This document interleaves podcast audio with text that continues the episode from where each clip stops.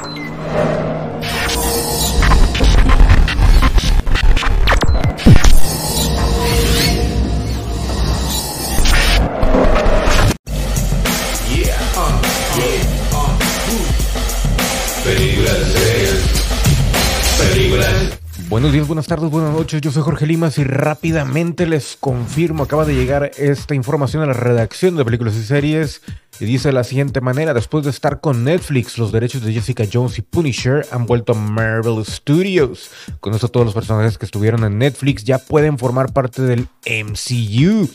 Se, se conservarían, perdón, a Christian Reader y a John Bernthal como los personajes principales, pero con un ligero reinicio. Así que, señoras y señores, el Punisher y Jessica Jones están de regreso, baby. Por eso me retiro diciendo Punichero, Punichero.